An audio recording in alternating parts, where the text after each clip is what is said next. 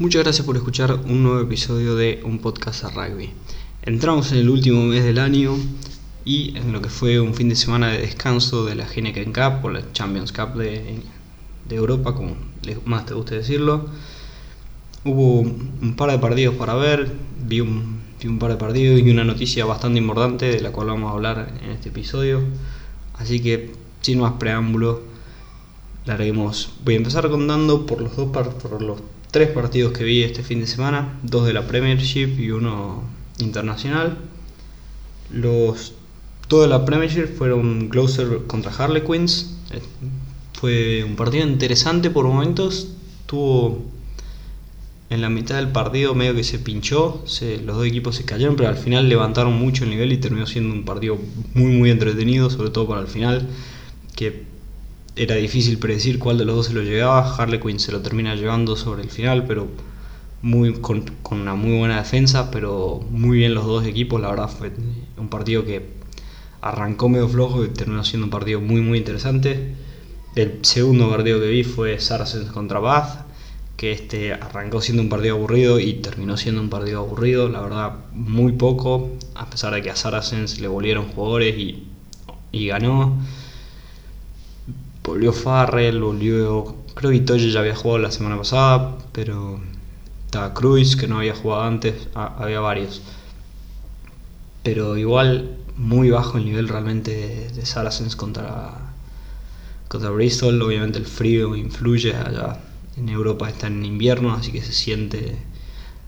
Se siente eso, obviamente, pero sí, no, la verdad que fue un partido muy, muy aburrido de ver un partido lento, no pasaba nada, Saracens ganaba tranquilo, muy muy bajo nivel. Así que arranquemos a hablar de lo que fue la, noticia más importante, sobre todo para los de, los de Sudamérica, así que incluido yo, que fue algo que sabíamos que se iba a anunciar, venía viendo, pero igual te da un poco de, de gusto escuchar lo que realmente esté pasando.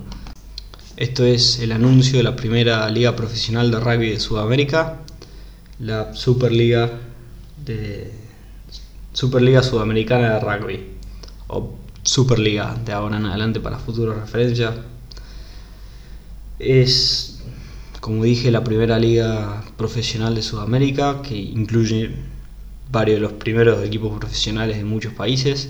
Arranca con cinco equipos que se suma un sexto al final de la temporada en 2020, arranca el 28 de febrero de 2020 y terminaría aproximadamente en, fines de marzo. Es dos partidos contra es todo contra todos. Partido de ida, partido de vuelta. Perdón, un, partido local y un partido visitante sería, no, no es ida y vuelta.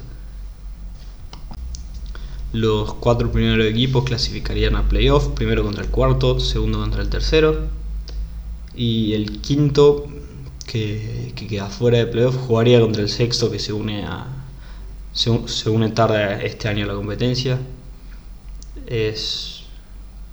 La verdad es bastante excitante que, que sea la primera liga profesional, la van a, se la va a poder ver por ESPN, que ya tiene contrato y se está trabajando por atrás para que se logre verlo, para que se amplíe el lugar donde se pueda verlo en, los distintos países. Así que bueno, arranquemos. Son un equipo de Argentina, un equipo de Uruguay, un equipo de Colombia, un equipo de Chile, un equipo de Paraguay y un equipo de Brasil. Se me estaba escapando el último. Así que vamos a ir uno por uno. Arrancando por Argentina. El equipo se llama Los Ceibos va a tener su, su, casa, va a ser de local en Córdoba, en, el Club Tala, pero hay posibilidades de que algún partido se juegue en, otra, en otro club en Córdoba, pero en principio tiene casa en Tala, va a entrenar ahí, va a jugar ahí, me imagino. Así que los Seibos, el entrenador va a ser Nacho Fernández Lobe, ex Puma del 2007, hermano de Corcho Fernández Lobe. Este es un equipo Independiente a la UAR, que se entiende es un equipo privado básicamente, como es como puede ser como cualquier equipo de fútbol, como es Boca, River, es un equipo totalmente aparte. La UAR no está poniendo plata en, ese equipo, es tiene tiene un CEO que está poniendo que, lo está bancando financieramente, perdón. Por más que la World Rugby está metida en el torneo y está apoyando un poco financieramente, pero estos equipos son independientes y son un equipo aparte, no, no, no son parte de la UAR. Esto está bueno porque los jugadores negocian contrato directamente con el, con el director de la empresa, básicamente, con internamente la empresa, pueden elegir tener un agente o no, mientras que, por ejemplo, en Jaguares los, todos los jugadores tienen que negociar contratos y cosas así con el, con el gerente de la UAR. Así que está bueno que les, den un poco de libertad y que les, probablemente les, se les inculque aprender a meterse ahí en contratos, sobre todo si se quieren ir a Europa, que se está... Hay muchos clubes que se mueven para este lado de que los jugadores no tengan un manager básicamente y hagan ellos sus propias cosas. Eh, los jugadores de este equipo van a salir de Argentina 15 y Jaguares 15 todos argentinos, obviamente, en, una franquicia argentina y eso se va a cumplir, o se espera que se cumpla por lo menos en Seibos, que todos los jugadores de este equipo sean argentinos. Así que no, no se sabe todavía cuál va a ser el plantel, no, se habló mucho más que darse, darse el nombre del equipo, dónde va a jugar todo, así que bueno, pero es buenísimo esto para el, para el rugby argentino, incluso el rugby sudamericano en, en general. Es un gran primer paso y apenas salga la lista no tengan dudas que voy a subir un episodio hablando de eso. Eh, hablando de jugadores argentinos, antes de pasar al próximo equipo, va a haber una restricción para el resto de las de los equipos si quieren fichar jugadores argentinos, un límite de 4 por equipo, 4 argentinos pueden ser el si las otras franquicias quieren comprar jugadores argentinos básicamente tiene un límite de 4 por equipo y hay un límite en general que todos los equipos lo tienen que cumplir, un jugador por equipo, básicamente un jugador de Cuba, un jugador de Hindú, un jugador de Newman, se entiende. Y ese jugador que se vaya tiene que tener mínimo dos años jugando con el club. Me imagino que en primera no se especificó, pero me imagino que significa mínimo dos años en primera. O si están en Argentina 15 o Jaguares 15, mínimo dos años en, en ese equipo para que de ahí se lo puedan fichar. El objetivo es obviamente no sacarle jugadores a los clubes a, lo tonto y que después capaz que jueguen un año y después se queden ahí varados sin nada y capaz que les cueste volver a volver a Argentina y volver a Cuba básicamente si serían de Cuba apenas arranca apenas sube a primera y se lo lleva automáticamente capaz que después vuelve y ya tiene un reemplazo y como no fue parte de Cuba le cuesta volver y básicamente no, no juega y se arruina la carrera. La idea es que se vea que sean jugadores que prometen tener una carrera, los que se llevan dándoles una facilidad si se quieren ir a Europa, a Estados Unidos, etcétera, etcétera. O capaz incluso darle el salto a Jaguares. De entrada el concepto me parece una buena idea restringir cuántos jugadores tienen que. cuántos jugadores argentinos puede haber en general para básicamente fomentar que los jugadores del jugadores locales, jugadores de Uruguay, jugadores de Paraguay jueguen y no sea todos equipos argentinos pero con base en, otros países, tiene sentido. En cuanto a los jugadores, un jugador por club, eso me, no sé qué tanto me gusta, le tengo que dar un par más de vueltas, pero en principio me parece que dos hubiera sido un poco mejor me imagino que se debe sentir muy mal si, por ejemplo, pongamos un ejemplo totalmente aparte. Voy a poner a Cuba, por ejemplo. No, no, quiero decir nada malo ni nada, nada confirmado. Esto es puramente un ejemplo. Si Cuba tiene una apertura que se lo quiere llevar el equipo de Paraguay y lo ficha, pero por ejemplo el club de Brasil está buscando un tercera línea y Cuba también tiene un muy buen tercera línea, queda medio malo que esa tercera línea se quede ahí sin nadie porque y tenga que salir a buscar básicamente un tercera línea que sea peor porque ya se sacó alguien de Cuba. Capaz que limitarlo un tres cuartos y un forward, aunque de nuevo capaz que te pasa, tenés una apertura y un win muy bueno, pero bueno, no, sé, es una idea. Sin, sin haberle dado mucha vuelta, me gustaría que. Me parece que un jugador por club restringe demasiado, pero me imagino que es por algo y capaz de cuando crezcan más equipos, que es el plan de, esta liga que crezca en equipos, capaz que se puede aumentar un poco esa restricción. Perdón, no, aumentar, aflojar la restricción básicamente. Eh, no sé si lo mencioné, creo que no. El, el plan original de esta liga, por todo lo que dijeron y por todo lo que leí en diferentes noticias, es que, como dije, arrancan con 5 y se uno un, un sexto equipo a fin de la temporada en 2020. 2021 se espera que entren dos equipos más, que creo que es un, estoy bastante seguro que es uno de los que se uniría, es un equipo de Uruguay, el segundo no se confirma, yo me imagino que será uno de Argentina o uno de Brasil.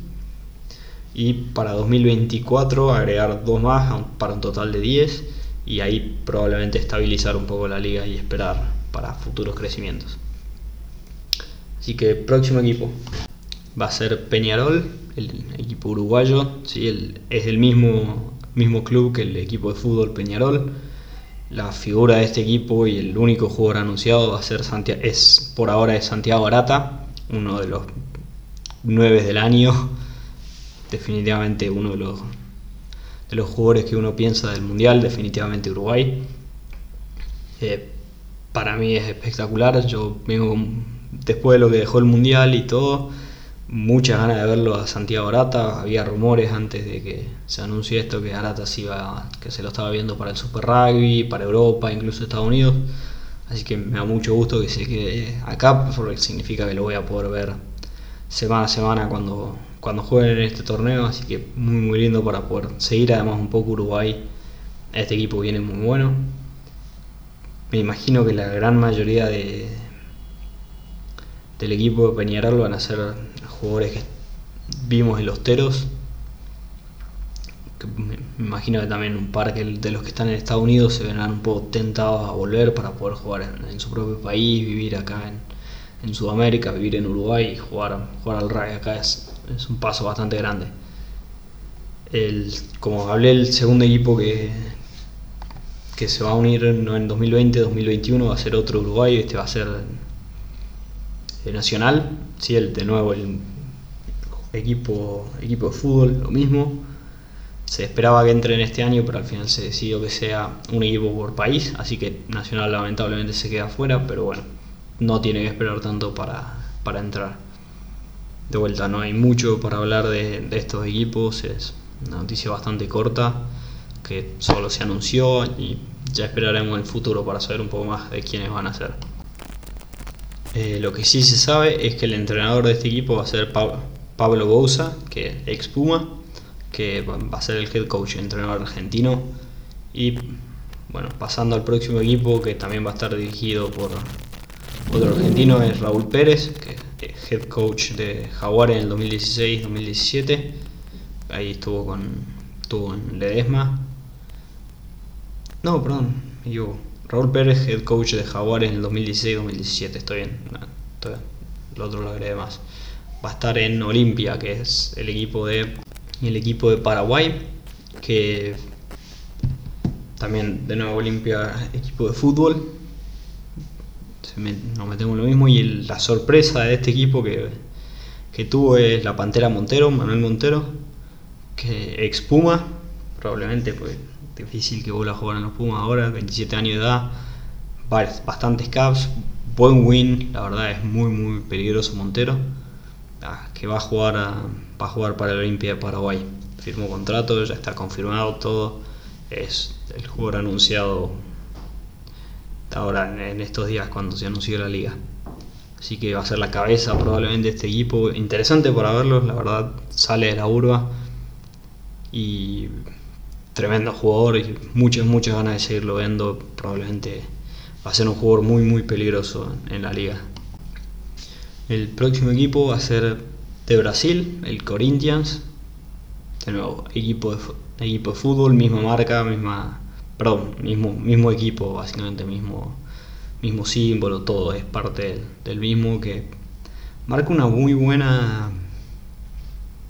Básicamente un muy buen futuro, de mostrar que que se puede invertir en el rugby y capaz que se puede sacar plata, que hay un mercado capaz que dándole incentivo a otros equipos más, qué lindo sería que sea una, un, River, un Boca, así sería tremendo que, vean la posibilidad de invertir en el rugby, que, sea productivo, de ampliar, de hacer conocer más la marca, que no, no es solo fútbol, que está muy bueno, muchos de los equipos tienen, muchos equipos así que tienen más de una sola cosa, no son solo fútbol, no son solo un deporte, así que Corinthians, Peñarol, Olimpia y Olimpia son, son los clubes y, Cafeteros, el equipo de Colombia, que es el que se va a unir sexto. Son, ex, son equipos de fútbol básicamente, los únicos dos son el de Argentina y el de Chile. Que hablando del equipo de Chile, tienen por lejos el peor nombre, difícil de pronunciar, necesitan un apodo urgente. El equipo se va a llamar Selknam, es S-E-L-K-N-A-M, es parece que es una palabra de origen aborigen, es en honor a esto, pero es tremendamente difícil de pronunciar, me lo imagino. Suena raro decir, bueno, el jugador de, de Selknam, capaz es cuestión de costumbre y, va, a salir más fácil la palabra, pero de entrada, palabra complicada para decir. Así que el equipo de Chile necesita un apodo urgente.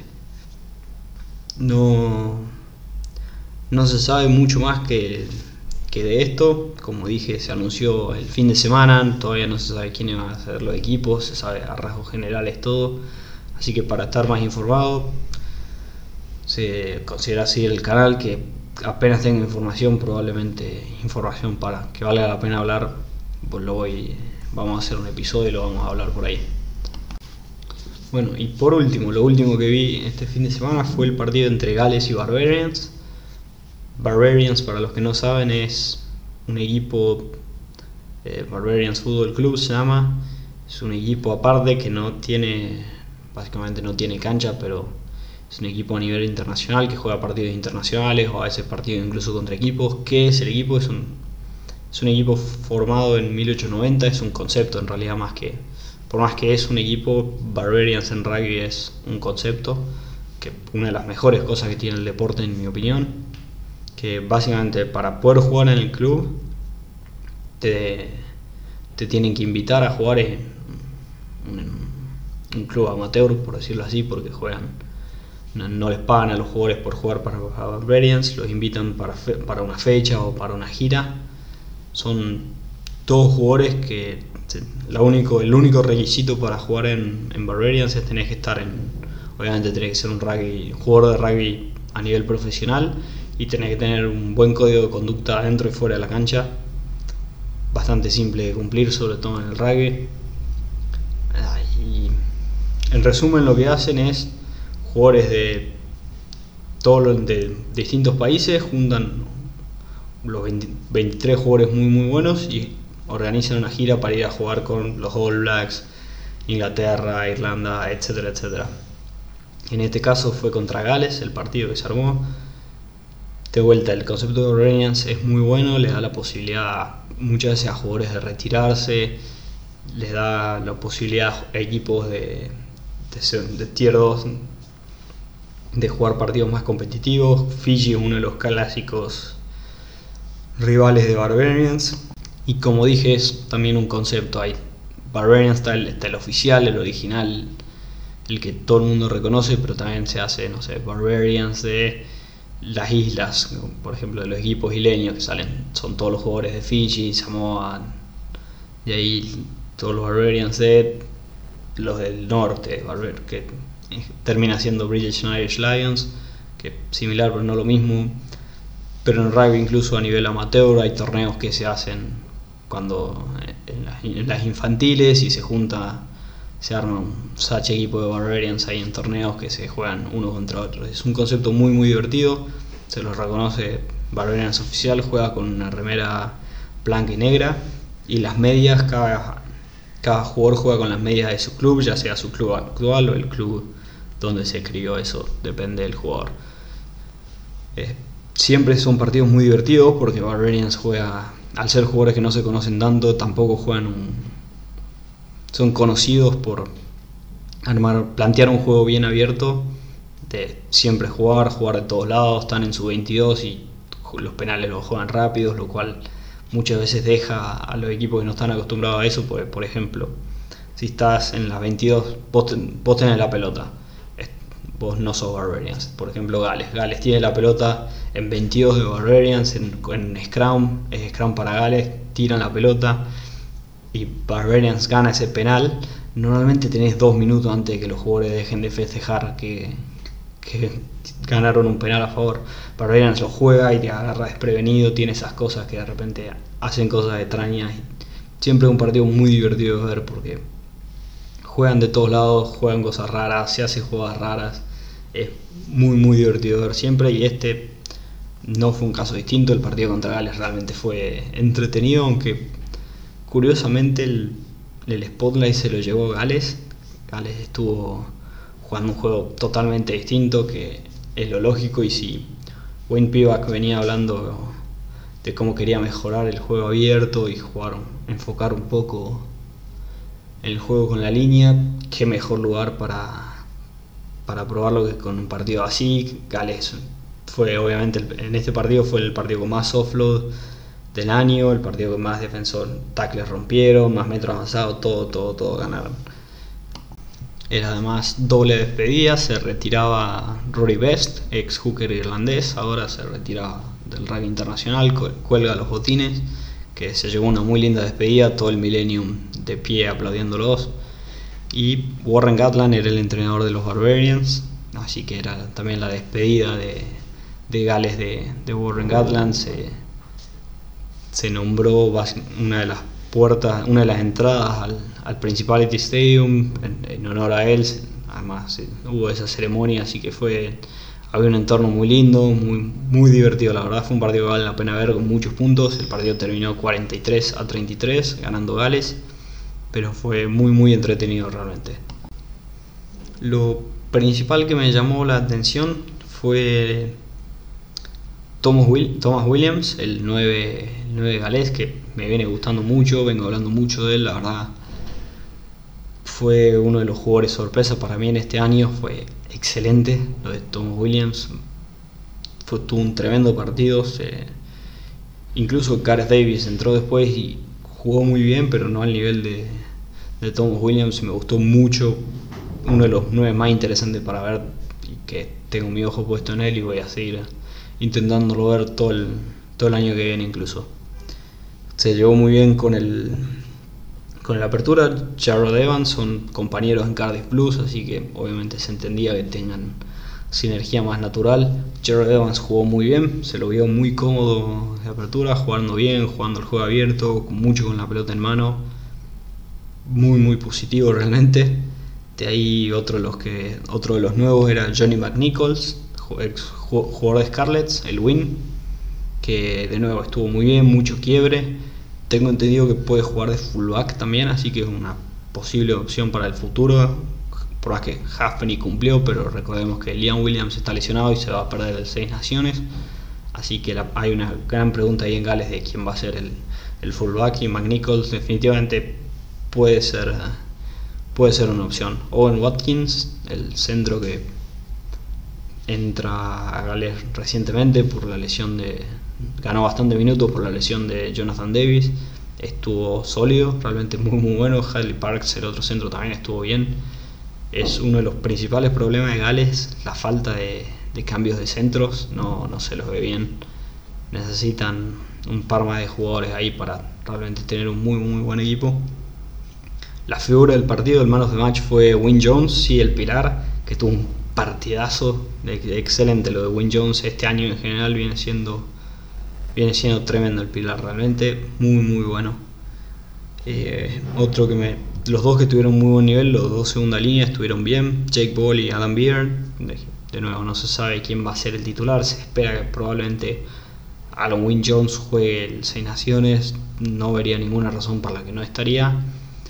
La pregunta es quién va a ser su compañero. La tercera línea muy peligrosa como siempre en Gales, eh, Justin Tiburik, Aaron Schindler y Aaron Wainwright. Wainwright sigue siendo una pesadilla, realmente viene jugando un muy buen nivel. Salió en, salió en la Copa del Mundo porque era suplente y realmente se está ganando el, puesto. Muy, muy bueno lo de, lo de Aaron Wainwright, muy entretenido por verlo después. Del lado de los Babas, eh, estuvo muy bien Colonel Hendricks, el, el centro y. No, perdón, el, el win. Colonel Hendricks es win. Kerwin Wash, el Kerwin Bosch, del jugador de Natal Sharks. Estuvo muy muy picante, la verdad se lo vio muy bien, era por momentos era brillante y por momentos era bastante malo. Pero fue, fue más lo brillante que lo malo, estuvo bien.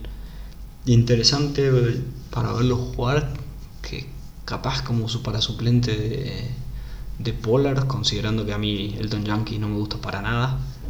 Eh, Brain Hall, el 9 de Crusaders, estuvo muy bien, como siempre, cumplidor. Probablemente sea 9 de Crusaders de nuevo en la temporada que viene. Jugador que me llamó la atención, que estuvo muy buen partido, fue Pete Samu, aparecía por todos lados, jugador de Banambis. Uno de nuevo para seguirlo un poco ahora en Super Rugby, pero sobre todo Barbarians jugó lo que se esperaba.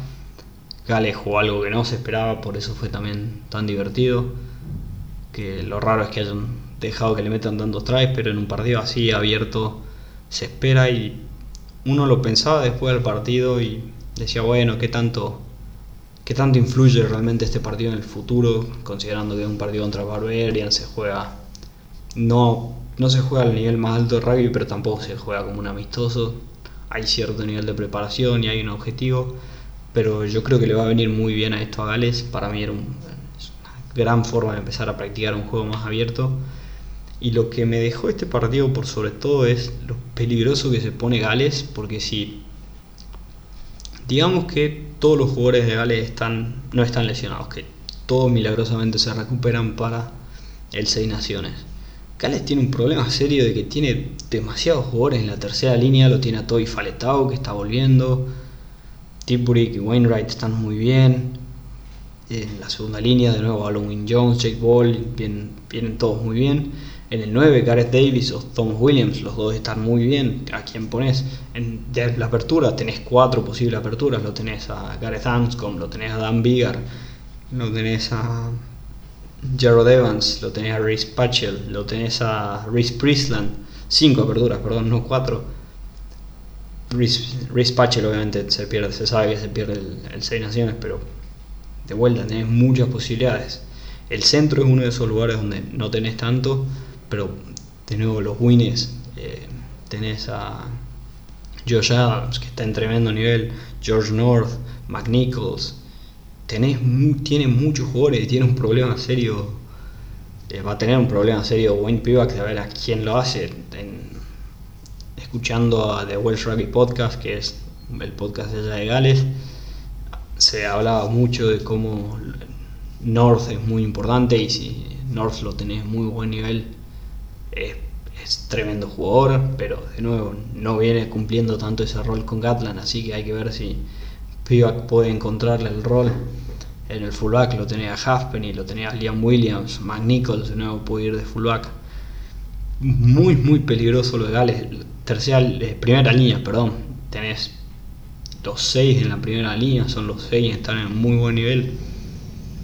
Muy, muy bueno lo de Gales, realmente viendo que se, se va a Gatland y automáticamente el año que se va de repente tenés demasiados jugadores para elegir, es una excelente señal de que las cosas se están haciendo bien. Así que me parece que lo voy a cortar ahí al, episodio de hoy, me parece que no hay mucho más para agregarle. Creo que no, hubo tanto el fin de semana, hubo obviamente más Premiership, pero no, pudo, no hay tantos partidos, solo puedo ver un par. Del top 14 francés vi un par de resúmenes, pero de nuevo no, me pareció que había nada sorprendente para hablar. Así que bueno, lo vamos a cortar acá. Muchas gracias por escuchar este nuevo episodio de un podcast de rugby. Atentos, se viene probablemente, si tengo tiempo en la semana o si no el fin de semana, se viene ya oficialmente el, episodio sobre el Super Rugby, hablando de cómo cambió, cómo está avanzando el, torneo, todos los cambios, etcétera, etcétera, etcétera. Así que bueno, muchas gracias por escuchar este episodio de un podcast de rugby. Hasta la próxima.